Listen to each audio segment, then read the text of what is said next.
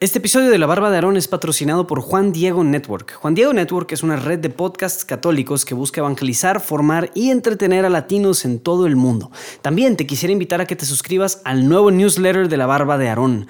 Métete al link en la descripción o busca barba.jdn.app diagonal barba para suscribirte al newsletter y así recibirás un mail cada vez que saquemos un nuevo episodio en La Barba de Aarón.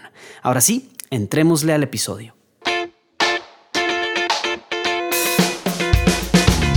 Bienvenido a la barba de Aarón. Mi nombre es Luis Diego Carranza y en este podcast estamos buscando redescubrir la hombría y la masculinidad a través de lo que la Biblia tiene que decirnos acerca de ambos temas. Así que prepárate un trago o caliéntate un café y siente cómo el aceite baja por tu barba. Esto es la barba de Aarón. Hola, hola, bienvenidos a un episodio más de La Barba de Aarón. Y pues bien, estamos en la segunda semana de nuestro pequeño itinerario de ocho semanas de cómo no ser un patán. la semana pasada hablamos del libro de jueces en general y entrábamos con la introducción del libro. Y ahora vamos a entrar ahora sí en uno de los jueces. Y es un hombre llamado Ehud. Es E-H-U-D, pero yo estoy asumiendo que se pronuncia Ehud. Si hay alguien que es experto en hebreo y en lingüística, puede corregirme de cómo se pronuncia este nombre, pero pues sí, Ehud.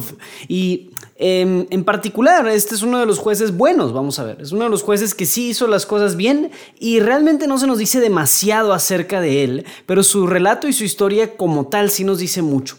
Así que vamos a escuchar Jueces 3 del 12 al 30. Es todo el relato de Ehud. Escuchemos los israelitas volvieron a hacer lo que desagradaba a Yahvé. Entonces Yahvé fortaleció a Eglón, el rey de Moab, más que a Israel, porque hacían lo que desagradaba a Yahvé. A Eglón se le juntaron los amonitas y los amalecitas. Salió, derrotó a Israel y tomó la ciudad de las palmeras. Los israelitas estuvieron sometidos a Eglón, rey de Moab, 18 años. Entonces los israelitas clamaron a Yahvé, que les suscitó un libertador. Ehud, hijo de Guerá, benjaminita, que era zurdo. Los israelitas le encargaron, de, llevar el tributo a Eglón, rey de Moab. Ehud se hizo un puñal de dos filos, de un codo de largo, y se lo ciñó debajo de la ropa sobre el muslo derecho. Y fue a presentar el tributo a Eglón, rey de Moab. Eglón, Eglón era un rey muy obeso. En cuanto terminó de presentar el tributo, Ehud mandó a la gente que había llevado el tributo que siguieran adelante. Pero él, al llegar a los ídolos que hay en la región de Gilgal, volvió donde Eglón y le dijo, Tengo un mensaje secreto para ti, oh rey. El rey respondió, Silencio, y todos salieron de su presencia, los que estaban con él. Ehud se le acercó. El rey estaba sentado en su galería fresca particular y Ehud le dijo, Tengo una palabra de Dios para ti. El rey se levantó de su silla. Entonces Ehud alargó su mano izquierda, cogió el puñal de su cadera derecha y se lo hundió en el vientre. Detrás de la hoja entró hasta el mango, y la grasa se cerró sobre la hoja. Pues Ehud no le sacó el puñal del vientre. Luego él escapó por la ventana. Ehud salió por la galería, cerró tras de sí las puertas y echó el cerrojo. Después de irse los criados, después de irse llegaron los criados, y al ver que las puertas de la galería tenían echado el cerrojo, se dijeron para sí, sin duda se está cubriendo los pies en el aposento de la galería fresca. Estuvieron esperando hasta quedar desconcertados, porque no acababan de abrirse las puertas de la galería. Por fin cogieron la llave y abrieron. Su señor yacía en tierra, muerto. Mientras esperaban, Ehud había huido. Había pasado los ídolos y se había puesto a salvo en Seirá. En cuanto llegó, tocó el cuerno en la montaña de Efraín, y los israelitas bajaron con él de la montaña. Él se puso al frente de ellos y les dijo, Seguidme, porque Yahvé ha entregado a Moab, vuestro enemigo, en vuestras manos. Bajaron tras él, cortaron a Moab los vados del Jordán y no dejaron pasar a nadie.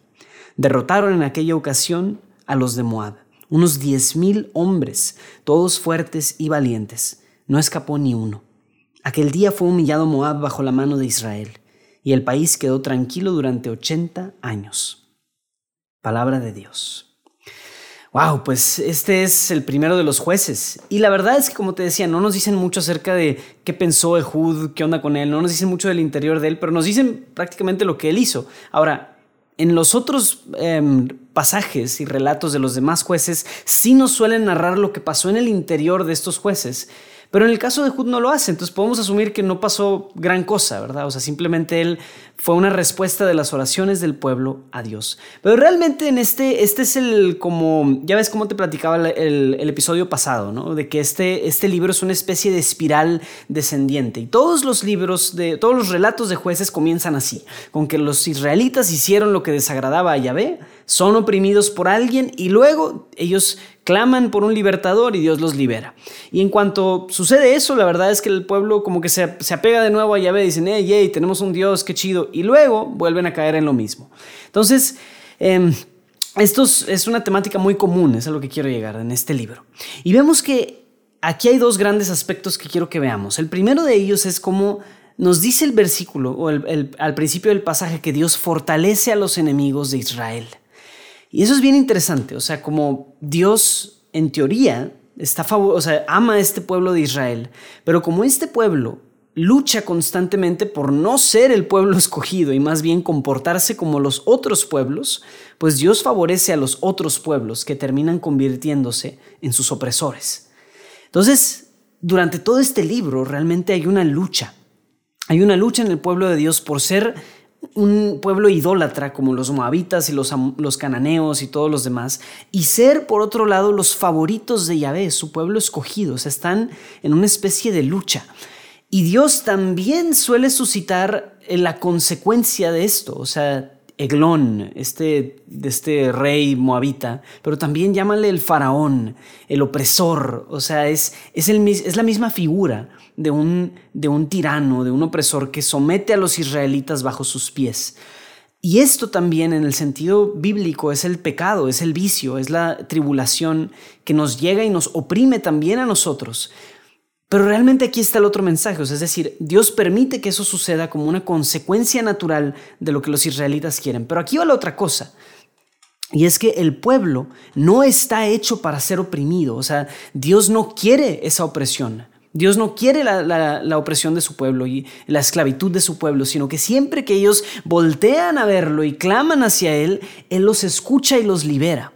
Y no porque Dios quiera este ciclo como trágico y absurdo de estar siendo oprimidos, estar siendo liberados, estar siendo oprimidos, estar siendo liberados, sino que es la necedad del pueblo la que los lleva, la que los lleva constantemente a ese ciclo. Pero Dios está dispuesto ahí. Dios está dispuesto a liberarlos y a escucharlos. Entonces, es bien interesante eso. O sea, como Dios fortalece a los enemigos precisamente porque quiere llamarle la atención a los israelitas. Decir, hey, volteame a ver, deja de ser un idólatra. Entonces, bien interesante. Creo que cada uno de nosotros podemos ubicarnos en esos pies. La otra gran parte de esta reflexión es Ehud. Es uno de los jueces buenos.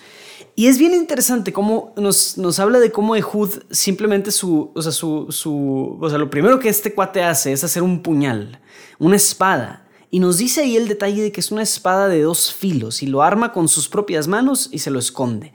Pero cuando llega el momento de matar a Eglón, lo que dice Ehud no es cualquier cosita lo que Hud le dice, le pudo haber dicho cualquier cosa, le dijo, ah, toma esto, tonto. No, o sea, no le dijo eso, no le dijo una maldición ni nada. Lo que le dijo Ehud fue, tengo una palabra de Dios para ti. Tengo una palabra de Dios para ti. Y ahí saca el puñal, la espada de dos filos y se lo clava. Y nos dice ahí el detalle de que hasta se mete a lo más profundo de él por, su, por la grasa de este hombre gordo. Entonces, bueno, que nos dice que era obeso. Yo no estoy diciendo algo despectivo, simplemente nos está diciendo ahí que era un hombre gordo y que la grasa se cubrió todo el resto del puñal, hasta el mango se lo comió. Bien, entonces hay dos sentidos para, esa, para ese enunciado. Y lo primero y más evidente es que Hud quería, quería darle una, especie de profecía a Eglón. Y por eso Eglón se interesó, se levantó de su silla para escuchar. Y, ah, ¿qué, ¿qué, me quiere decir Dios, verdad? Entonces se levantó de su silla. Era una trampa o un gancho para que él se acercara y ya. Ese es un sentido y puede ser cierto. Pero hay otro sentido que es más importante. Y es que efectivamente la palabra de Dios es una espada de dos filos es, o sea, ese, ese, ese, ese puñal, ese, esa espada que entra y que puede penetrar hasta lo más profundo de la persona. San Pablo, un milenio, más de un milenio después, dirá exactamente eso. Dice, la palabra de Dios es esa espada de dos filos que corta hasta la médula del corazón, corta, hace cuenta, tajando sobre nuestros vicios y nuestros pecados, sobre nuestros opresores, sobre nuestro, sobre nuestro faraón y nuestro eglón, sobre este opresor. La palabra de Dios es quien corta y puede cortar hasta lo más profundo. Entonces, qué bello que esta historia nos muestra cómo literalmente la palabra de Dios sirve para liberarnos de nuestros opresores. Entonces, ese es un sentido espiritual, cómo funciona y de qué nos sirve la Biblia. La palabra de Dios nos recuerda todas estas verdades de las que meditamos aquí en el podcast y corta y penetra hasta lo más profundo del corazón de nuestra opresión, de nuestro vicio, de nuestro pecado, nuestra esclavitud. Entonces Ehud estaba convencido de que Dios quería la liberación de su pueblo. Así que sin temerlas ni perderlas hizo lo que era necesario.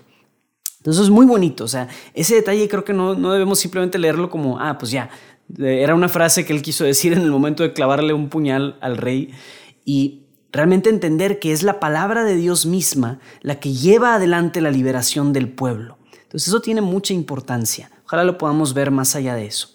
Y bien, entonces la verdad lo que vemos del carácter de este hombre Jud es un hombre dispuesto y listo para tomar la oportunidad. O sea, este cuate vio, aprovechando el viaje, dijo, oye, creo que este es un buen momento, se regresó, hizo este planecito y ejecutó este, la estrategia de matar a este rey opresor. Entonces, Ahí quisiera conectarlo un poquito con los retos tácticos que, solemos dejar, ¿no? O sea, hay cierta parte de estos retos tácticos que de nuevo no se trata específicamente de que quiero que sepas hacer una fogata o que sepas cambiar una llanta, etcétera, nada más porque sí, porque sea algo bueno en sí mismo, no lo es. Realmente lo que buscamos con esos retos tácticos es que estemos dispuestos a responder. Oye, surge una necesidad, surge una oportunidad, un buen hombre es aquel que sabe responder en acción de manera eh, inmediata, o sea, es decir, sabe ver la oportunidad y tomarla para sí y no se espera que las circunstancias se alineen perfectamente, sino que crea las circunstancias. Entonces, con eso en mente, vamos a dejar un reto táctico para el día de hoy. Entonces, es la importancia de tener todo lo que necesitas a la mano. Este cuate, en un abrir y cerrar de ojos, pudo armarse un puñal, una espada de dos filos y escondérsela debajo del muslo derecho. Entonces, para poder nosotros tener también a la mano todo lo que necesitamos, una habilidad táctica muy útil que te voy a recomendar el día de hoy es una caja de herramientas. Entonces, todo buen hombre, y seas casado, seas soltero, seas consagrado, lo que quieras, te puede servir tener una caja de herramientas, aunque sea básica, a la mano. Entonces te voy a decir un poquito de los ingredientes o los elementos que necesitas, las herramientas que necesitas meterle a tu caja de herramientas. Primero que nada, Voy a, mencionar aproximadamente unas 10 herramientas, que luego también consíguete tu caja física donde vas a ir guardando cada uno de estos. Primero es un martillo. Lo primero y más esencial es un martillo, para lo cual también necesitarías clavos, ¿verdad? Para clavar cosas. Pero también te recomiendo tener a la mano un kit de desarmadores planos y desarmadores de cruz de diferentes tamaños. Bien, si tienes esas dos cosas, estás, vas por buen camino. ya si le quieres subir el nivel, oye, un desarmador eléctrico. Te sirve muchísimo un desarmador eléctrico para poder atornillar cosas, desatornillar cosas de una manera más eficiente. También, cuatro, una cinta de medir. Una cinta de medir para poder estimar las distancias, etcétera, saber que los muebles caben donde deben de caber, etcétera. Quinto, un nivel. El nivel te ayuda a determinar si las cosas están derechas o están chuecas. Es bastante útil. Y sexto, ya si quieres este, subirle bastante de nivel y quieres poder hacer muchas cosas, puedes hacer maravillas con esta herramienta que es un taladro. Por favor, ten un taladro a la mano para poder hacer hoyos, para poder, bueno, y para lo mismo necesitas diferentes brocas. Las brocas, cada una funciona para las diferentes cosas. Hay brocas de madera, hay brocas de concreto, etc. Entonces, ten un taladro a la mano. Y luego ya siguen herramientas especiales. O sea, obviamente no vamos a agotar aquí todas las posibilidades, pero sí te recomendaría que si te interesa, por ejemplo, el trabajo eléctrico, pues necesitas ciertas herramientas. La plomería, ciertas herramientas y eh, la carpintería también ciertas herramientas. Entonces, por ejemplo, para la carpintería la básica es una escuadra de combinación, un serrucho, una sierra caladora, etc. Te lo recomiendo muchísimo. Para la plomería necesitas llaves, aceites, necesitas también cierto tipo de tubos y aprender cómo soldar también un poquito los tubos, las tuberías, etc. Ayuda bastante. Y para lo eléctrico te recomiendo mínimo tener un multímetro. El multímetro es bastante útil, la cinta de aislar y las pinzas. Entonces ya te recomendé más o menos unas 15, 20 herramientas que puedes tener. Tenlas a la mano, ten tu bolsita o tu caja de herramientas que te puede servir para tener, eh, para siempre estar listo sobre todo, para poder ver las oportunidades de algo que mejorar. Yo justo la semana pasada anduve arreglando unas repisas, anduve eh, clavando unas, este, o poniendo unos cuadros y arreglando un mueble que también estaba eh, mal, se le había caído una vista, entonces la puse, fue un trabajito de carpintería. Entonces, en fin, oportunidades para arreglar cosas, para hacer algo por, los que están cerca de ti, siempre las va a haber. Y un hombre con una buena caja de herramientas está listo para responder a esas necesidades. Entonces, al igual que Hood, ojalá que tomes esta oportunidad para que estés listo siempre que se dé la oportunidad. Muy bien. Entonces, te dejo ese reto para esta semana de cómo ser un mejor hombre y no ser un patán. en este caso es estar listo, estar presto para el servicio con el reto táctico de armar tu caja de herramientas. Muy bien, nos vemos hasta la próxima semana.